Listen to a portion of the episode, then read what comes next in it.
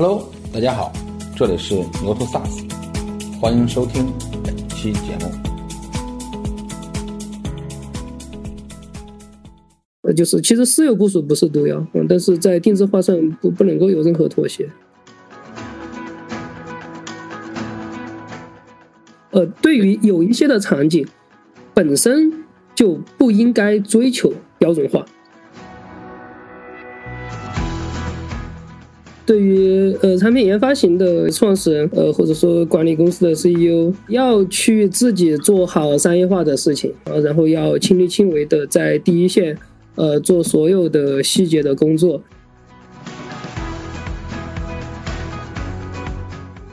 呃，我只会用最少的成本来得到最优质的服务，那这个就是呃 SaaS 企业起来的一个立身之本。对于产品公司来说，你想要在一个比较聚焦的点上能够放心的重度投入研发资源，你就要选择这种它非常标准的能力组合，它的问题是非常收敛的，扩散了越来越多的客户和行业，这个问题越可能略有放大，但它不会爆炸。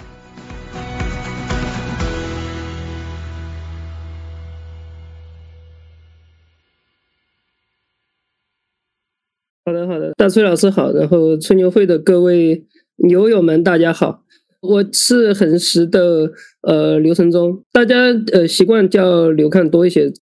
我我们恒实科技还不算严格意义上的呃 SaaS 的企业，呃呃，我们算是一个纯粹的。呃，软件公司吧，呃，提供的是一个纯软件的产品，呃，但是因为服务的呃基本上专注在 SaaS 行业，呃，也有很多 SaaS 的伙伴，呃，在用恒实的产品来构建自己的分析能力，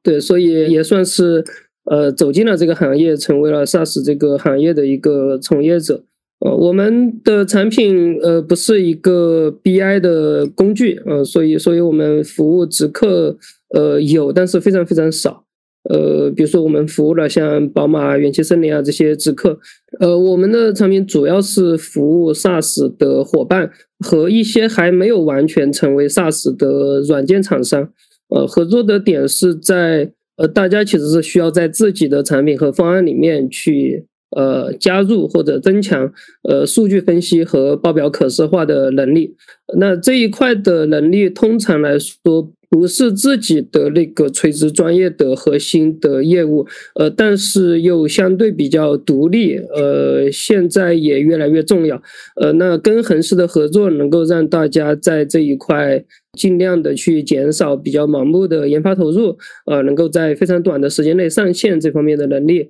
呃，然后这种数据分析的能力和自己的业务去。做结合呢，能够提升自己的核心的服务的一个价值，对，所以这个是恒实主要的一个呃场景吧，嗯。嗯，那个恒实大概是哪年开始的？呃，一六年，一六年底，一六年底，那就是融资在往下行的时候呀，还在往上的，呃，我我感觉一四年到一六年整个 To B 都还是磅礴的资本在涌进来的时间，对。对，是，对，反正就在就在那个临界点，然后因为一一六年的下半年，基本上资本就慢慢的，其实就是，就第这波资本就下现在下来了嘛，对吧？然后一直对，我觉得中国的 To B 有一波的公司都是在那两三年开始的，呃，恒实应该算是其中一家，嗯，在一个比较好的资本的主推的阶段，呃，得到很多的支持，然后开始的，对，嗯。那时候做做恒实，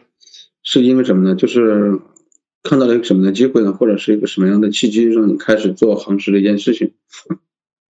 呃，我简单介绍一下我们团队。呃，我们团队之前是在秒针，我们是做那个广告的大数据分析。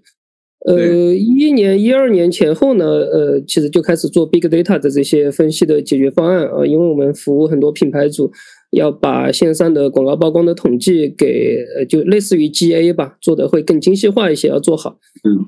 呃，在在那个时候，其实还没有，呃，就 Hadoop 的这个整个大数据的体系还没有成熟啊，所以积累了很多大数据的比较一手的工程经验，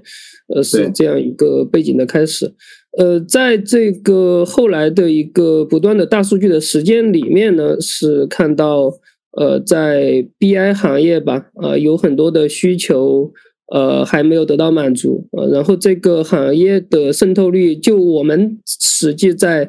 呃，国内的这些不同的行业的实践来观察，呃，实际上 BI 的渗透率还非常非常低啊。嗯，呃，然后这个从呃国内外看得到，呃，整个数据分析对于业务来说，它的一个提升是，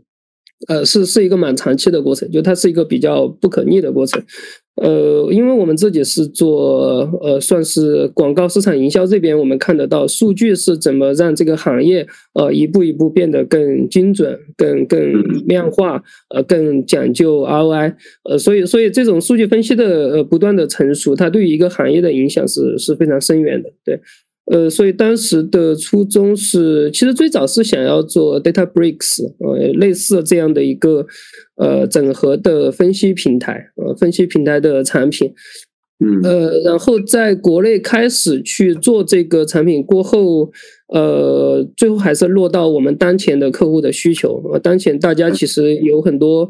呃比较朴素的需求还没有满足，你比如说数据怎么接起来，呃，怎么管理好。呃，报表怎么做的省事儿一些啊？做好的报表呢，能不能够发布的协作的呃更好？就让这个 insight 能够在组织里面啊流动的相对的低成本一些。就一些很基本的这些问题还没有解决好，所以就没有去着急去做 data bricks 那么一个偏数据科学家的东西，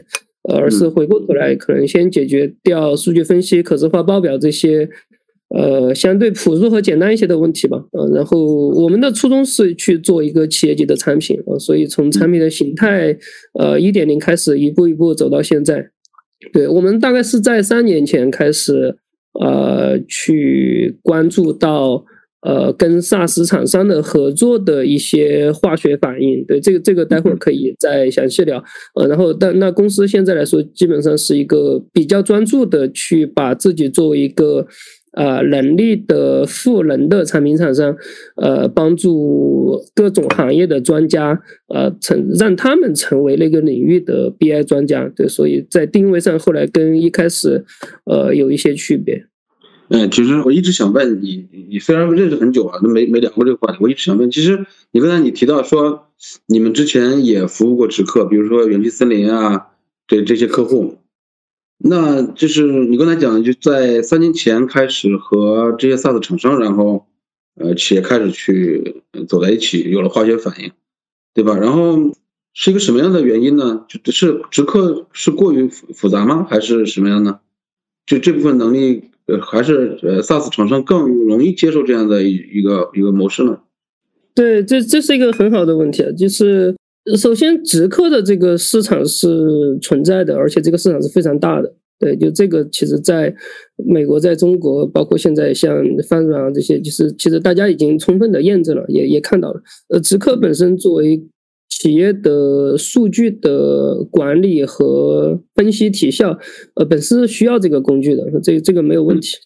呃，就是当我们再去讲 BI 的时候，呃，其实我们讲的都。并不只是 BI，嗯，就是当当我们说 BI，可能大家会觉得是可视化报表，呃，实际上在落地的时候，你永远不会只遇到可视化报表的问题，全部都是数据的问题，呃，包括了这个数据的性能，呃，然后怎么整合，呃，以及在这个过程中，它在最后呃查询的时候，呃，如何能够比较应对这种并发的一个一个一个一个反应，呃，我我们从呃大数据的角度来出发，发现。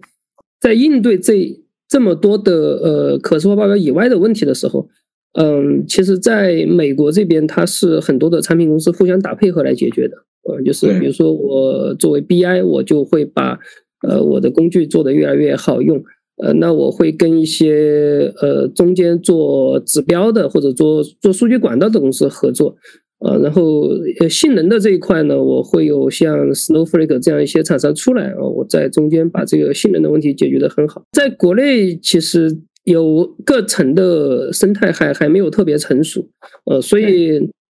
呃，如果我们呃，因因为我们可能视角不是 BI 的视角，我们还是一个整体的数据的一个服务的视角。那如果我们呃扎到一个行业里面做直客的话呢，我们相对来说需要呃就是覆盖的这个链条太广，呃太广的话呃很难保护到公司的一个。呃，产品化的标准形态，对，所以，所以这是一个原因，就是我们希望能够有一个边界，呃，我们负责这里面分析的这一块，呃，然后数据的或者说业务的一些东西，我们可以跟别人打配合，这这是，呃，这是其中其中一个初衷，对，呃，然后第二个原因是因为国内的客户，就是我说的是直客的客户，呃，像。呃，比如说我们看五百强的这些企业，包括宝马，或者说这些新锐的企业，包括元气森林啊这些，其实像这样的公司是非常少的呃，就像这种公司，他们是对数据非常敏感，而且它有很好的分分析的方法论。呃，这种这种企业是非常非常少的，在中国。呃，大多数的企业其实，呃，大家对于数据如何去分析，如何去拿到这里面的价值，呃，还处于比较萌芽的阶段。呃，在在这种情况下，其实呃，你呃很难通过独立的厂商去帮助一个一个的行业来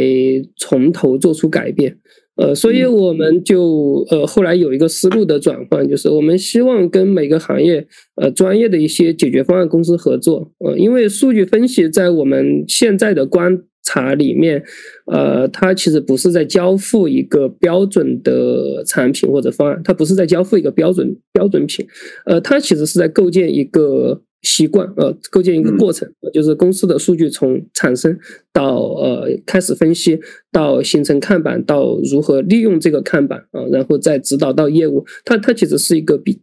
比较呃运营的过程，或者说它是一个比较迭代的过程，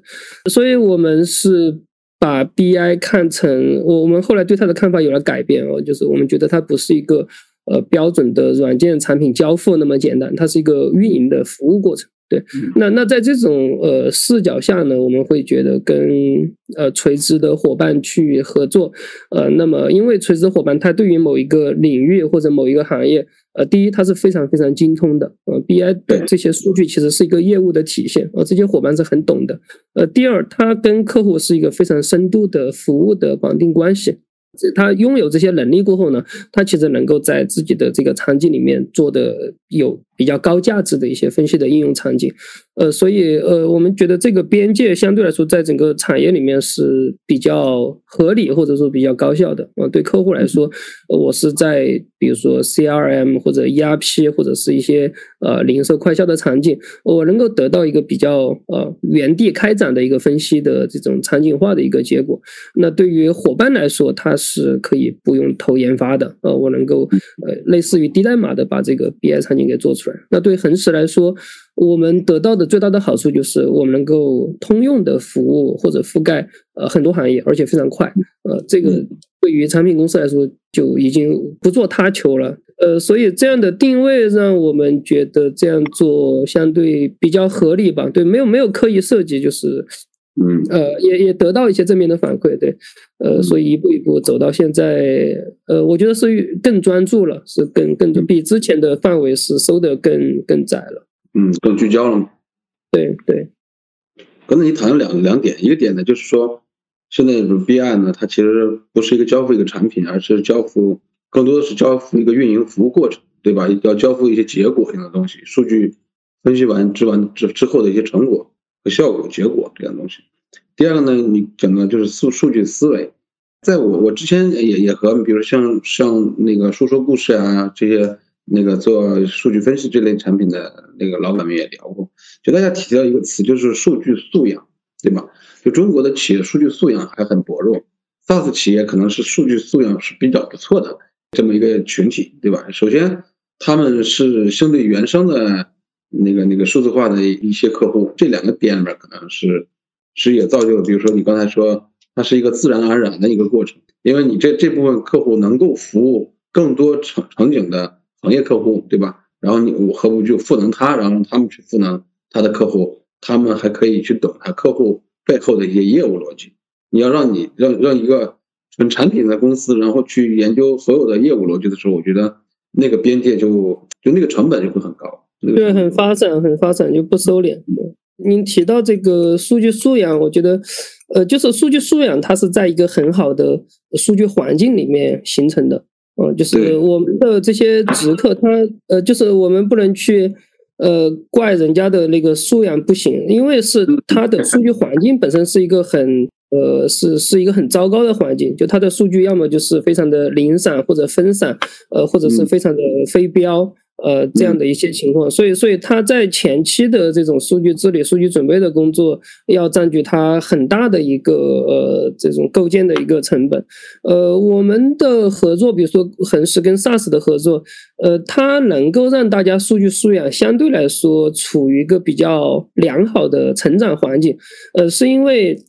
在这个合作里面，数据的那个接口。或者口径是比较标准化的，呃，是比较标准化的。然后我们去分析的这个问题域是比较固定的，呃，所以在这个环境里面，它相相当于是一个，呃，比如说小时候学物理的这种理想环境，嗯，是一个相对难度比较低的环境。那在这种环境里面，大家就可以。呃，尽量少去关注之前的一些比较呃脏乱差的数据治理、清洗啊、准备啊的一些工作，而是直击那个业务的点啊，就是我看的就是说业务的 KPI，我盯的就是指标体系。那这个时候其实呃这个迭代是很短的，就这个反馈的闭环是很短的。我我能够呃马上看到报表，马上反馈到业务，马上看到新的 KPI，然后根据这个我会做调整。呃，这些开展它没有经过之前的啊搞数据准备、搞数仓、搞数据治理，他们。没有经过这么长的一个东西，它是在一个很短的闭环内快速去转。那么，其实至少在业务层面，它的素养能够上的比较快。对，其实对对你来说，你更喜欢这种相对原生的数字化的这种这种新经济的这种企业，对吧？因为泛 IT 算是，比如你刚才说元气森林算是，因为它本身运营就是非常靠数据去驱动的，本质是一个数据公司的话，本质本质是一个 IT 公司，对吧？就是刚才你我我们我们在讲说。这两个点，一个是 BI，对吧？它它其实是一个运营服务，我们也能感受到这种运营服务很重。就刚才你讲的，就在对一个传统的呃企业的时候，它可能是要去做数据的呃准备、清洗，对吧？整理这个过周期太长了，这个周期太长，因为很多公司前几步没做完，这个项目就结束了，对吧？然后然后觉得太痛苦了，还不如不做，还不如回到我的 Excel 表里边，然后原来该怎么干怎么干，对吧？呃，我我是想说，呃，BI 的一个角色吧，在企业里面，呃，其实这两年有很多变化。对，呃，在之前的话，其实大家会，呃，有时候会跟报表放在一起讲，啊，原因是因为，呃，当我们讲到这些 BI 数据啊这些的时候呢，其实它的场景，就说你产生价值的场景，有很多是大屏啊，或者演示，或者汇报，呃，工作汇报、工作总结，呃，其实更多是这些东西。呃，现在的这种运营化的趋势，其实是传统行业的一个呃数字化的结果，或者说叫互联网化的结果。呃，就是大家的业务，或者说大家开展业务的这个场景，呃，越来越在线上。呃，那你的。数据你接触到的能够拿到的这种可比可以被分析的原材料，它是一个大量 ready 的，就你能够直接通过买点啊这些看到。然后你的业务呢也是在线上开展的，不管是做呃比如说这些零售快销啊，甚甚至是像医疗教育啊这些线上化的东西。所以整个的过程它就是呃传统行业在慢慢的向。呃，我们看到的这一代互联网公司在在学习啊，就是大家其实都在运营化，就这个呃这种运营的一个业务的一个变化的感觉，在在疫情过后，或者在最近的这三四年是是越来越明显的。这种运营的一个角色的加重，对于本身我们在数据分析平台或者说 BI 工具这个行业里面的厂商。他也提出了相应的要求，呃，就会就会发现大家会越来越重视指标，呃，所以大家会看到现在有各种指标管理、指标中台、指标管道，就有很多这样的东西出来，跟传统的这些可视化、呃建模分析在在做结合，呃，其实都是因为这些呃整个数据分析或者说呃 BI 工具的整个产业界，它在集体的向那个呃互联网公司的，特别是先进的那些互联网公司的这种呃运营的经验、呃运营的方法论，集体在学习。呃，不管是客户还是说呃产品厂商，呃，都在往那边在靠。嗯，然后我我想问的这个点呢，就是说，这群人呢是某种意义上来说，就是你们选择了一个能够把呃恒实的产品带给各行各业的这样的一个通道，哎，就是这些 SaaS 厂商，对吧？那对这些 SaaS 厂商来讲，呃，和对对于你们来讲，就服务他们的最大的难度是什么呢？因为他们这些人，我相信这群人有这样的素养，他也很挑剔，对吧？呃，他对你们来说是不是会会比服务传统客户会更难一点，还是爽一点？就是难点在什么地方？服务他们，它的区别在于你不是作为工具再去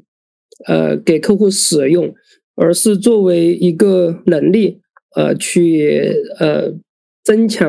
人家的核心的功能或者服务的一部分，或者说。呃，这些 SaaS 的伙伴，他是在构建一些非常核心的场景，这些场景是有依赖或者基于你的这个数据分析的整个链路的能力的。呃，所以这个决定了他们对产品的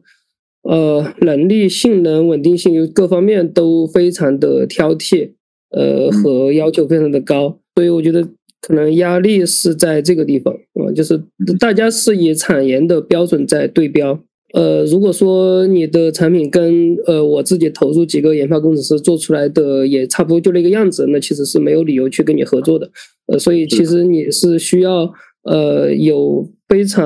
呃成熟的一个产品形态和相对。比较健壮的一个功能集合，呃，以及能够随着它的需求，呃，去快速迭代产品的这么一个呃研发管理的一个能力，呃，因为因为你还是一个标准化产品，所以你还要能够抽象出来所有需求的共性，来回到这个产品里面去去反哺，所以，呃，我觉得要求主要是就还是对产品的一个成熟度和。呃，一个迭代的速度，呃，有很高的要求。对这这方面的压力确实是很大的。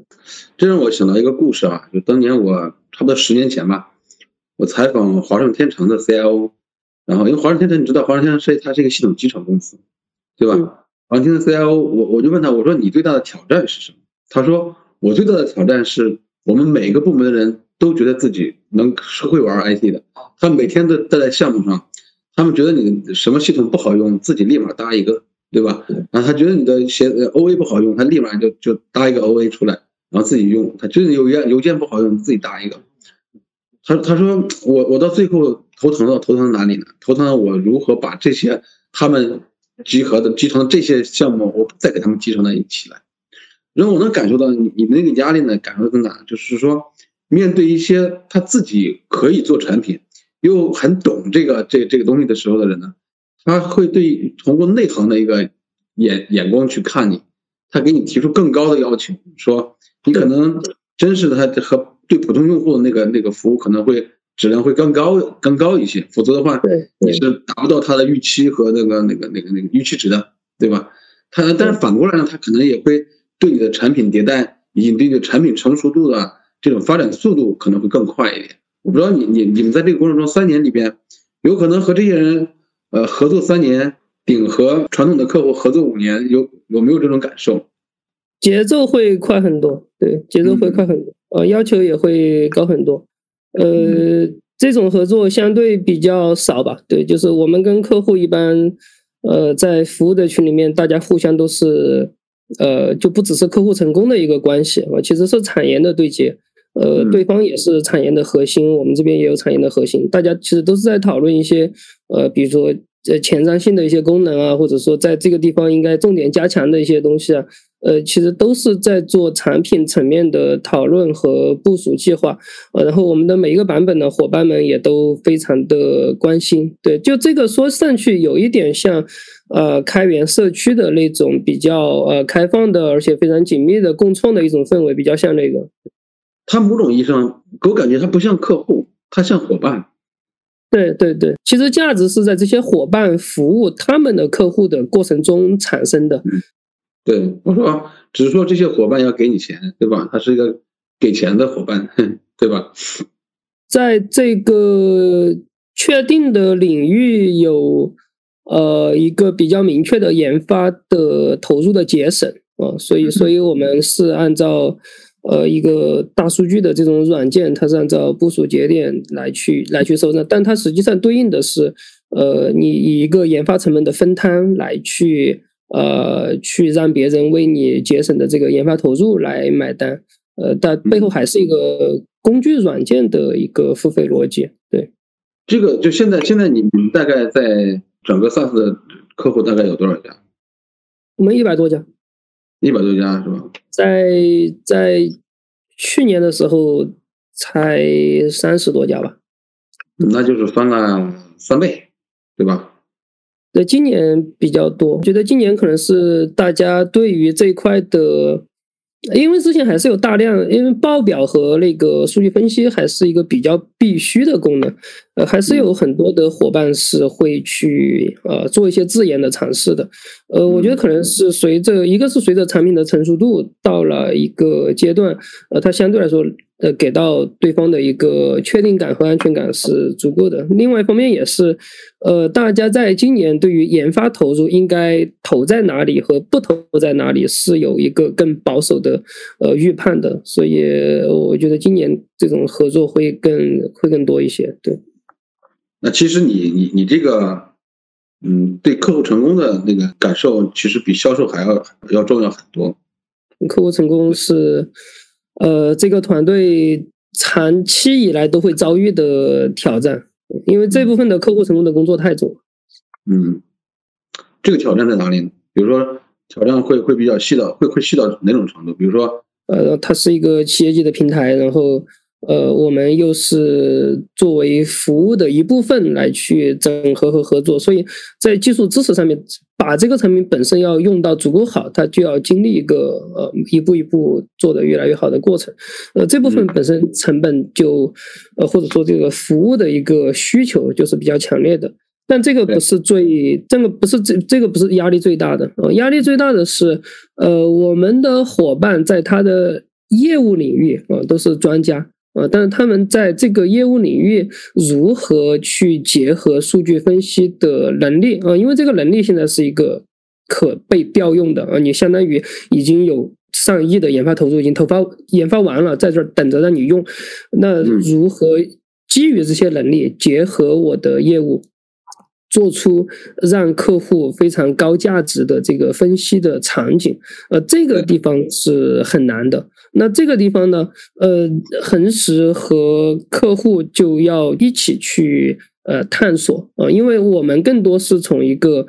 呃，分析的标准、厂商和能力的角度，呃，提供各种参考和能力的，就因为我们没有行业的 know how，那那客户通常是有行业 know how，但是呢，他对于数据能力本身是我我不太熟悉哪些东西我可以用，呃，所以双方在这个地方是要有一个呃碰撞和这种共创的，呃，所以这个地方我们的数据成功，呃，就是客户成功的服务的压力在于你如何让一个业务领域专家。呃，最后升级成为一个数据智能的专家，呃，能够让他成为一个数据分析的专家，呃，这个是呃真正呃一个最有价值，但是也是最难的。所以，所以其实对于客户，他需要有一个长期的类似于像 program 一样的东西，你会反复的赋能他，增强他，培训他。呃，这个过程，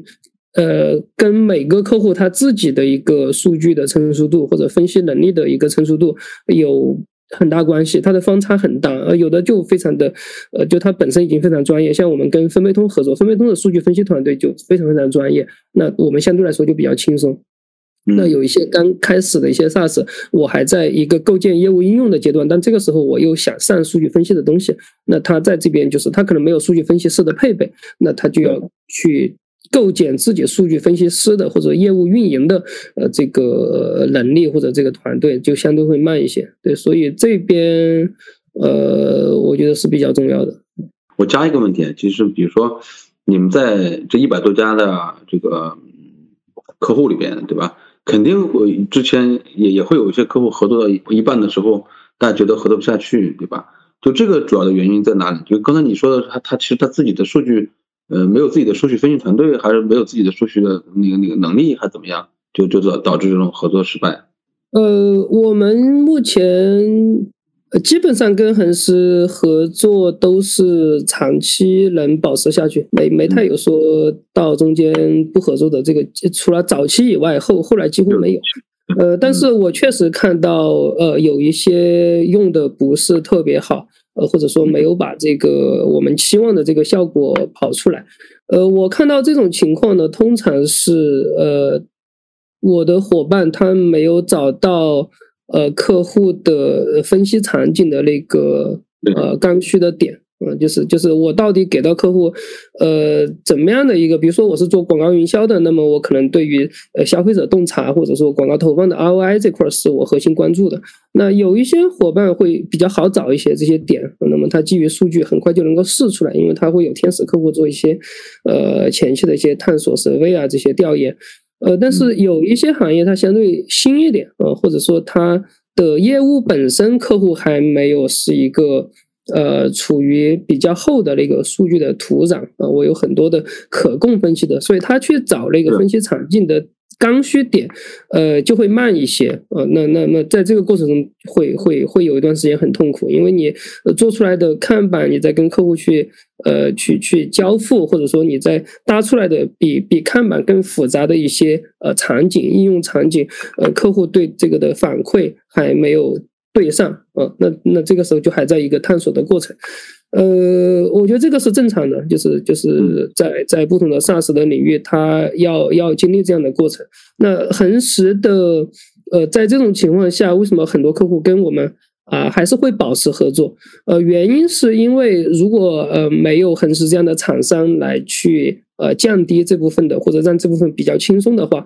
我去试错的成本是很高的啊，比如说我去做了一个分析场景，呃，发现不行啊，然后我要去换成另外一个，这个过程其实是很费劲的，因为我要重新梳理整个的 data 的 pipeline，然后我要重新分呃去开发这个分析场景，呃，这个过程是很痛苦的。那至少跟恒氏的合作，我能够比较快速的试错啊，我不担心错啊，就是我给出去，如果客户不满意，没问题，那么我就再调整，呃，把它做一个 A/B test，或者说做一些新的一些方向的尝试。因为我始终没有投入研发工程师，嗯，就是在这个地方，呃，那个运营的人或者负负责分析的人，他能够不断的去踹自己脑子里边冒出来的东西，呃，这个过程的一个成本是很低的，嗯，所以，呃。这边我觉得就说可能呃比较困难的情况和在这种情况下呃就呃呃依旧还是说能够起到这样一些作用。是的，你刚才我们我们我们讲到了就是客户的部分，其实其实你讲客户呢，可能客户成功呢可能比销售会更重要，对吧？就对 SaaS 来来讲，我觉得也是确实是对吧？就 SaaS 本身来讲，如果客户不成功的话，他就不会再续费，不会再续费的话，你的商业模式。就你这这个商业模式就就结束了，对吧？这个商业模型就结束了，所以也就不会有有资本感受到那个价值感价值感。对对对。嗯，就就是在在这个过程过程里边也讲了很多年，对吧？比如说我们要专业分工，然后专业的人去干专业的事儿，但其实还是有一大部分的企业，然后去去需要想自己去尝试，他觉得我投入两个人、三个人，然后就可以做出这样的一些呃类似的一些产品。对吧？但但但但其实做了做做一段时间，就发现好像自己是搞不定，对吧？然后拉的战战线又很长，对吧？导导致自己的人才、人力、物力、财力，然后都都做了很大的浪费，最终呢，还是又是去选择了一些专有的一些一些一些能力能行的产品。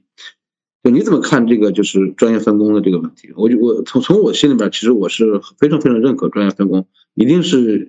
通过生态的方式或者合作的方式去。去去去完成是最好的一个选择。呃，我觉得可能是从一个效率的角度吧，呃，就是来去来去看这个东西。就我我我理解的这个效率或者说这个这个效能这个东西呢，是呃，就是我我作为一家企业，我的资源，呃，我我的很宝贵的研发资源，我我投在一个地方，呃，和我因此而不能投在另外一个地方，它它的这个。比率的大小，就这个其实是一个机会成本的概念。呃，如如果说，呃，因因为我们有很多客户，他之前都是做自研的，呃，都是自研在这一块的能力。那其实后来跟我们合作的最直观的变化就是说，呃，我们算了一笔账啊，我同样的这几个工程师，他投在我的核心业务上，他能够跑出来的成果，跟他投在数据分析的一个构建上，它能够跑出来的成果，这两个是差别非常大的。那在这个合作里面，呃，后来大家就相对会更呃明确的去跟恒实合作，呃，因为在这边的一个投入是隐形的一个成本是非常非常大的，对，所以所以我觉得本身专业化分工是为了求一个呃合作的效率啊，就大家都是把资源投在更容易。呃，产出这个效果和产出这个价值的一个一个地方，呃，那那为什么在很多的合作里面，我们看到可能他合作的这种意愿或者是呃这种习惯，呃，看上去他还没有建立的那么的呃明显。呃，或者说我们去对比美国的同行，那那大家在整个 SaaS 都看得到是一个呃非常百花齐放的。那那不管是 SaaS，即使是产品生态而言，呃，也是一个百花齐放的，在每一个小块都有非常专业的公司。就是为为什么在在美国这边会已经跑成这样子？我觉得他们也是走过了这个阶段，呃，就是走过了这个阶段，就说也是吃过亏的。呃，这这个吃过吃吃的亏，就是在于说，当我们看到一个东西，我们想要去呃。自己投入研发的时候，呃，其实是有很大的一个呃迷惑性的，就是以以那个数据分析的这个呃功能来为例，呃，我们很容易会认为它是一个可视化报表，那么可视化报表的各种框架，呃，一恰是这些技术非常的成熟，也很靠谱，那么我当然用一两个工程师在两周之内，我是能够开发出来拖拽的一个呃这种呃生成报表的一个简单的功能的，呃，大家通常会认为说，哎，我是不是也？就继续追加一点投入，我能够把这个呃能力给构建出来。但实际上看不到的就是说，其实数据分析它永远不是。你看到的表面的那个功能，因为因为它是一个 performance 的一个端到端的一个站啊，所以它从数据在哪里，其实它是直接连到数仓这一端，呃，然后到中间有计算这一层的一个分布，再到最后的可视化的渲染，它其实是一个 end to end 的一个比较长的站，在在这个站里面去做这些性能优化的事情，呃，它。不亚于去做这种底层的相对框架性的呃一个软件开发，所以所以大家其实呃对这样的能力很容易有一个完全错误的偏差，就是呃把一个相对呃复杂的底层功能看成一个纯应用的一个呃功能，那那么就会就会产生很多错判，所以我们看到有很多它。呃，客户他吃过的亏，呃，我希望就说很多伙伴就以后不要走这样的弯路。就他吃过的亏，就是说我已经投了几年的研发，在在我投入的这些研发也得到了一定的比较优秀的成果过后，我很难对他继续的追加投入。呃，很难继续追加投入，因为我一旦投入研发，发布了这个功能，呃，我就会面临客户的需求，呃，这个需求必须推着我去，呃，一层一层的把这个功能继续往上做的越来越成熟，那这个会带来他对研发资源的一个比较放大的一个缺口的一个变化，这个这个放大的缺口其实是一个非常危险的事情，呃，因为呃，当我在一个呃。没有完全看明白的软件的领域里面，这个缺口在不断放放大的情况下，它很有可能出现最后有一个成熟的产品，让你的投入成为沉没成本。嗯，对，我觉得这个就是在呃从呃一个呃投入的，我觉得一个浪费的风险吧，或者说研发的风险来说，呃，它是一个比较要值得警惕的一个事情。呃，那那那说回来，这个是从一个能力上的这种产品的合作或者专业化的分工。呃，如果从横向的来说，就是我们从呃，比如说从营销领域，我们切成这几块的呃不同的一个品类，然后大家互相配合。从从横向的来说也是这样，就是呃，虽然它不是像呃软件的。呃，一个基础能力一样，它是在一个研发的深度上，但是它是呃每一个品类呢，它是有一个应用的方法论的深度的，呃，所以呃我们看到的一些呃应用上的一些功能，它其实背后支撑的是有一个比较完整的方法论的，呃，这个方法论它同样是通过呃代码去实现的。当你去 copy 或者说想要去自演一些看到的一些功能的时候，其实你是在用一个。你并不知道，呃，所有细节的情况下是在复刻一套方法论，呃，这个同样是非常危险的事情。呃，其实去讲这种合作和专业化分工，呃，其实是对于大家的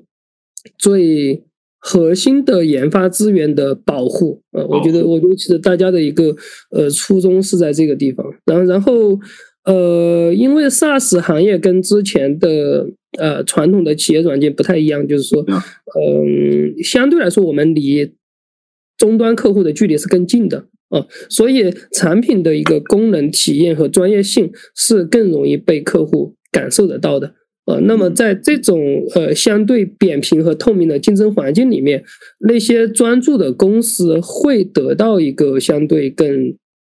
fair 的回报啊，他们不会因为说呃资源或者说规模的一个呃没有没有没有那么大，所以就被人一直看不到。其实其实现在不会啊，因为大家接触的越来越容易了，或者说信息越来越透明了，所以呃优秀的专注的产品公司会更容易被被看到，这个本身会。有利于这个环境出来一波这种呃专注于说自己的这种专业的那一块的公司，然后形成一个哎互相可以打配合的生态，它它会相对来说是一个比较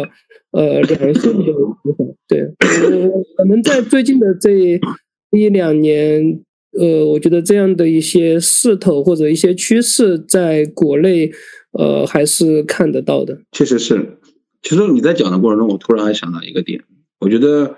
嗯，正由你们选择了这这这个客群，对吧？用这些 SaaS 这这这群企业，他们其实是对研发或对整个的成本非常敏感。另另外，他自己因为他自己本来在做产品研发的事情，他们能很清晰的能把这这本账算得很清楚，对吧？他他他可能能要付给你多少钱，这你你能给他带来多少多少的那个那个成本的降低，对吧？然后效率的节省，的效效率的提升，对吧？他其实算得清清楚楚，那他可能会给给你刚刚合适的那个、那个、那个、那个、那个、那个、那个费用，然后就就换这样的能力就好了。呃，我我突然想到，我可能他们会，如果你要是是一个千行百业的这些老板，你可能要会对某每一种每一类的人讲，说我到底要给你做什么东西，对吧？大概要呈现什么？其实那个那个难度要是是极高极高的。对，是。一个网友的一个问题，研投成本早期是很高的，考虑到竞争压力，是不是架构在同行业对等的基础上，有跨越性突破领先，并对需求很快的接受基础上做出？我我我我发现现在现在人咋咋这么长的句子连个逗号都不写，然后我就很很受不了，是吧？呃，我我大概能明白，对，因为投入资源它是一个。呃，相对比较掌控嘛，呃，第二个是你毕竟可以随着自己的需求去去灵活的修改，对。那么在这一块去依赖别的厂商，一个是呃如何证明你是足够专业和靠谱的，呃，第二个是你如何证明长期的一个呃可被信任度。对我觉得我理解是这个意思啊。我觉得核心的点还是在于选择和专注，对，就是你你自己是。呃，专门做这一块的，你就会呃形成说非常 focus 的一个呃长期的 roadmap 啊。这个长期的 roadmap 的意思是，你会在这个领域里面去追求呃始终行业里面的一个先进性啊。因为因为这个 roadmap 并不只来自于客户的需求，也来自于你对这个行业的观察判断和呃整个呃业态的一个走向。所以，呃，就从一个资源投入的角度来说，你其实你是整个行业里面几乎在这个领域上投入资源最多的，呃，这个足以让你，除非你特别的，呃，就说能力上面有欠缺，呃，就是普通的能力和资质的话，也能够让你在这个行业里面处于。呃，比较领先的一个位置，就是因为你整个是投在这块儿，这个就是我们刚才跟大崔老师聊的专业化分工嘛，呃，就是专业化分工。呃呃，除了专注以外呢，就是说，嗯，它跟我们做数据分析的一个工具能力，呃，它跟这个点的选择有关系。呃，这个关系在哪里呢？就是，呃，我们去做研发重度的产品。呃，就比如说我说的像 BI 这种产品，在其实，在国外、国内，它的研发投入的标配啊，是在每年几千万的一个研发投入。呃，其实在美国，它甚至是过千万美金的一个，呃，甚至于大几千万美金的研发投入，这个都是都是有可能。因为我我大概知道 Power BI 在微软这边能够获得多大的资源，每年在涨。呃，所以本身它是一个重度研发投入的东西。呃，你怎么确保一个重度研发的投入的东西，它能够一直保持这个专注和领先度？呃，这个跟呃场景有关系啊，比如说你选的如果是一个开放性的问题啊，它是一个快速发展变化的，呃，这个就很危险啊，因为有可能你在投入的时候，呃，你会把控不住它的一个发展的脉络或者说一个一个趋势。但是数据分析工具是在 To B 的企业里面，或者说我们就说 BI 工具吧，在 To B 的创业方向里面，呃，非常少的，其实是很难得的，可以标准化的收敛问题域的一个一个方向。呃，这个这个怎么讲呢？就是我说的比较晦涩，但是我给大家一个特别简单的例子，就是 Excel，呃，就是 Excel 最牛逼的 BI，Excel 是完全跨行业的。嗯，但是 Excel 里面没有任何行业属性，为什么呢？对它，它其实跟呃做数据库一样啊，就是呃数据本身的这个 table 的构建和 table 和 table 之间的关系，已经表达了所有的业务差异化啊。那么，那么在这个基础上，你提供的能力完全是标准的，完全是标准的。呃，所以对于产品公司来说，你想要在一个比较聚焦的点上，能够放心的重度投入研发资源，你就要选择这种它非常标准的能力组合，它的问题是非常收敛的，它不会随着扩散了越来越多的客户和行业，这个问题越可能略有放大，但它不会爆炸。就这个这个领域是非常确定的。其实你就是在做一个。直白一点，就是在在 big data 和 cloud 的这个时代，你在做一个更先进的 Excel，那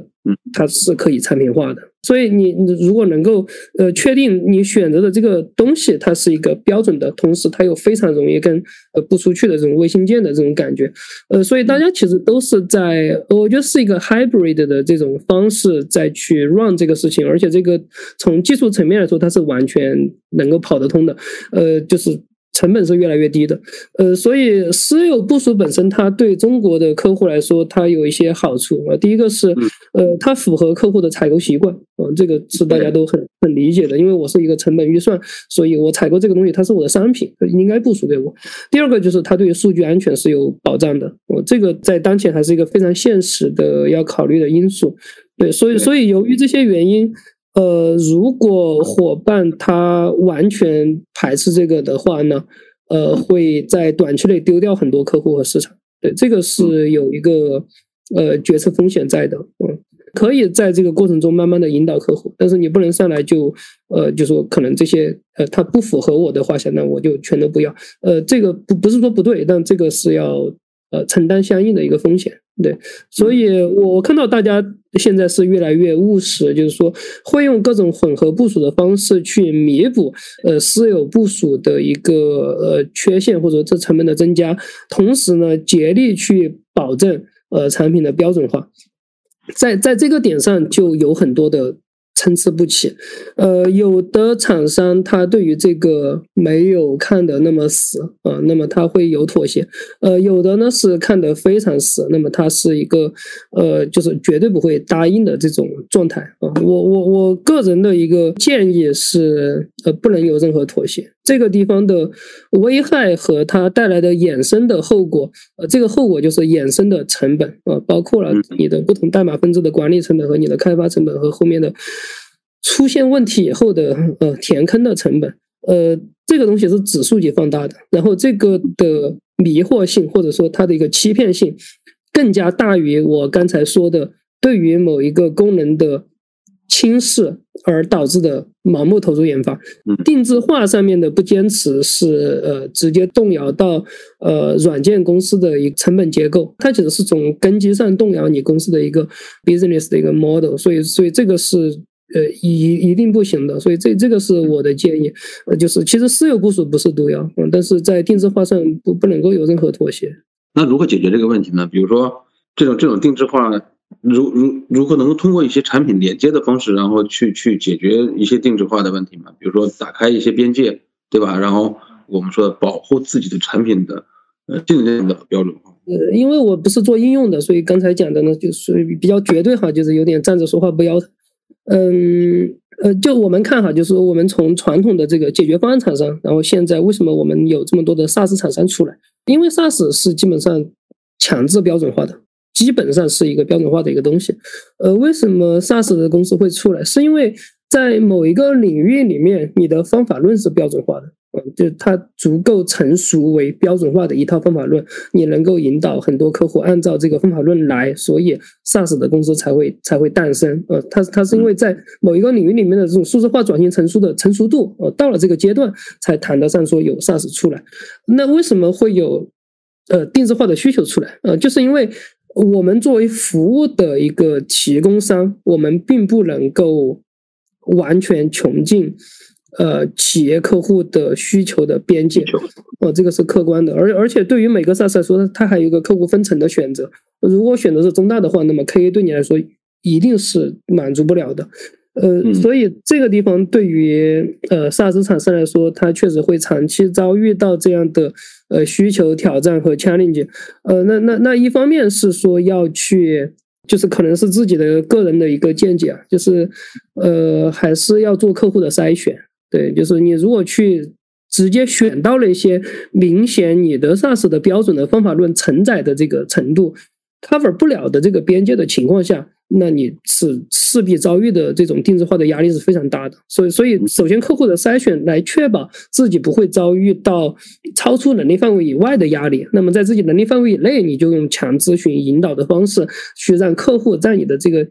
在在这个边界内去满足，并且呃去虚心的告诉客户，我的产品的后面的升级我会考虑到你的需求，呃用这种方式来去应对，这这是这是一个方面。然后另外一个方面是对于呃有一些的场景呃，比如说流程和表单，呃比如说看板和报表，呃对于有一些的场景本身就不应该追求标准化。那在在这种情况下呢，要去寻求就是我们今天讲的这种呃产品的组合配合。呃，为什么现在的这些低代码的厂商其实有非常明确的市场和合作在跑得越来越快？因为他们帮助 SaaS 厂商应对了在这一块的个性化需求。哦，那那那为什么这些 SaaS 厂商跟恒实？其实我们说各种呃很很好很好看的很好听的话，那实际上他使用一句话就是。我可以应付客户在报表上的个性化需求啊，我可以让他改，我不用投开发啊。这样的话，我对于自己的标准化是有保护的。所以在有一些场景，它本身是一个快速迭代的运营性质的，本身就不追求标准化的，那就要想别的办法，就不能够在这边纳入产品的范围啊，就是产品的范围就要收在这个地方，其实跟别人是要打配合的。呃，就这样的方式，我们。呃，今年走下来看到还是蛮成功的，就是呃，至少在这些地方，个性化的需求不再是洪水猛兽，不再是那么可怕。对于 SaaS 厂商来说，不再因为说答应个性化需求，我就一定产品飞标，呃，不再是这样。这这是为什么？其实恒实今年也得到很多呃伙伴的支持和鼓励，呃，觉得我们虽然选择的这个路线看着很奇葩，嗯，然后也也好像看上去有点小众，但是大家觉得这这样的一个支撑是是是有它的一个价值在的。对，在这个这几年这个创业的过程中，有一些什么值得给大家分享的吗？比如说创业创业的心心路历程。不要创业啊，感悟就是对对对是，对就千万不要创业是吧？呃，因为我是那个学计算机然后研发出身的，对我我觉得感悟可能还是对于呃产品研发型的一个创始人，呃或者说管理公司的 CEO，呃要去自己做好商业化的事情。对我觉得可能最大的感悟是这个。我在在一开始呢会觉得说，呃去专注产品啊，然后我们找到呃商业化的优秀的人来去配合，呃这个其实是非常。不对的啊，就是就是，当你作为产品的这个 owner 都还没想清楚这个 go to market 的策略的时候，呃，其实其他人是做不到的。嗯，在这种情况下，你去怪别的人毫无意义啊，因为因为这些事情本来就是应该你做的，就是应该一开始就比较关注，从一开始就要关注商业化啊，然后要亲力亲为的在第一线。呃，做所有的细节的工作，呃，而不是觉得这是一块事情啊，然后我们可以分出去，然后我们把产品做好，就这个是非常非常天真和非常愚蠢的一个一个想法，就这这个这个这个是最重要的。对，然后太过于保守吧。对，如果再再去做一次的话，应该会还会步子迈的再大一点，还是还是过于保守，因为第一次创业嘛，就是呃，在很多事情上都不是很确定啊，不是很确定的，你就会去验证，去验证就会去浪费你的时间和精力啊，其实就是不要影响自己拔剑的速度就好。你刚才说说一个产品创业的 leader，然后会犯这样的问题，其实我觉得很多人都会犯这样的问题，对吧？你刚才讲的一句话说不要影响拔剑的速度，那我觉得这这句话很性感，对吧？你可以作为明天后边，然后我们你在在这个里边，比如刚才你也讲到了生态，也讲到了合作，也讲到了呃整个的呃创业的体会。如果你在你看就是中国，嗯。中国接下来的这整个 SaaS 行业的一些未来的话，你会你会是一个什么样的嗯看法呢？呃，我对 SaaS 就说这个行业的一个看法，可能我估计跟很多主流的可能有些区别。我是呃完全是一个比较 盲目乐观的状态，也也不算盲目吧，我是一个比较乐观的状态。呃，因为因为从我的角度看来，就是。呃，我我没有具体去研究过，但是我我是认为美国的 SaaS 它是在金融危机的一个呃一个打击下，然后比较快速的一个成长起来的。就 SaaS 为什么会发展起来，是因为它本身代表了一个相对来说更高的效率啊，就是我们提供服务的方式，呃，就是你你想嘛，就现在这些跟恒实合作的厂商，他们以前都对应着一个一个的客户的。项目或者解决方案，或者说交付实施，他们他们都对应很重的东西。那现在客户他用开账号的方式，能够在一两天之内享受到这么大的研发投入，开发出来的一个相对行业领先的方法论，而且以这么低的成本，就是整个 SaaS 的这种。呃，技术服务供给的方式，它本身是一个向优的，它是一个更更优的。那那为什么我们老是在说，比如说 SaaS 元年啊，或者说我们老是在看，就是中国的 SaaS 它它什么时候能起来啊？这些这些问题，其实有一个很大的原因，是因为我们的需求面，嗯，不具备呃 SaaS 蓬勃发展的一个前提条件啊，就是大家并没有那么紧急啊，就大家并没有那么有危机感。就好像之前我们前年创业的时候，我们有比较多的资本的一个帮助的时候，大家对于呃 PMF 对于 Go to Market 不是很着急。那那 SaaS 的这个在我们的过去的这几年啊，不管是呃经济压力也好，还是说资本压力也好，但大家整体是在一个承压的一个状态下，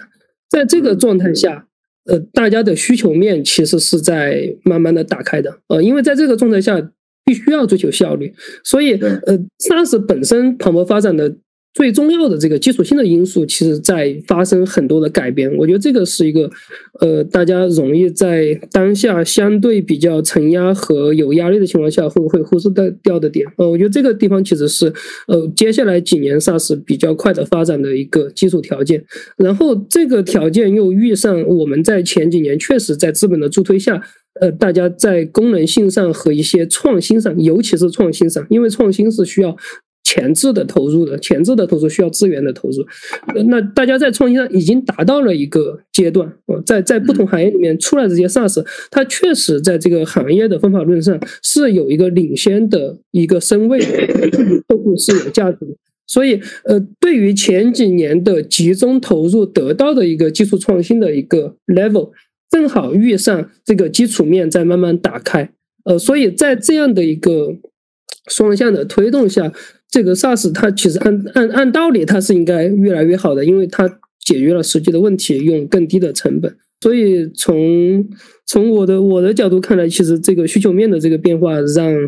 呃让后面的 SaaS 的前景其实是更其实是更开阔的。嗯，就大家不会再盲目的追求。预算啊，项目呃，交付服务呃，不会盲目的追求这些呃，我只会用最少的成本来得到最优质的服务。那这个就是呃，SaaS 企业起来的一个立身之本。对，所以也因为因为我觉得吹牛会最好的一个呃意义在于说它是一个非常好的平台。那么我们在这个平台里面去呃分享一些观点，它有可能是真的能够影响到这个行业的，所以我觉得也也是和这个行业的从业者共勉吧。对，因为春秋会今年第八年嘛，就是这八这八年来，我和很多的创始人在交流，呃，我们也不知道在某点上，然后。影响了他，或者是在某一个对话上影响某一个人，对吧？但其实我们总能会发现，偶尔有一天面对一个新的创始人，他说：“你们嗯什么时间写过一篇文章，或者什么时间有过一次对话，然后对我印象很深刻，然后就说我们做对了某一件事情。”然后每每每到每每到这个时候的时候，我会觉得这件事做的很有意义，对吧？然后大家感觉到。你至少能够改改变，或者是影响很多人，让他们为这件事去去去去努力的时候，你影响到他，对吧？最后的最后呢，也还是感谢刘抗。好的，呃，谢谢大崔老师。好好，拜拜，拜拜。好了，本期节目到这里就结束了，感谢大家的收听，请订阅本栏目，下期再见。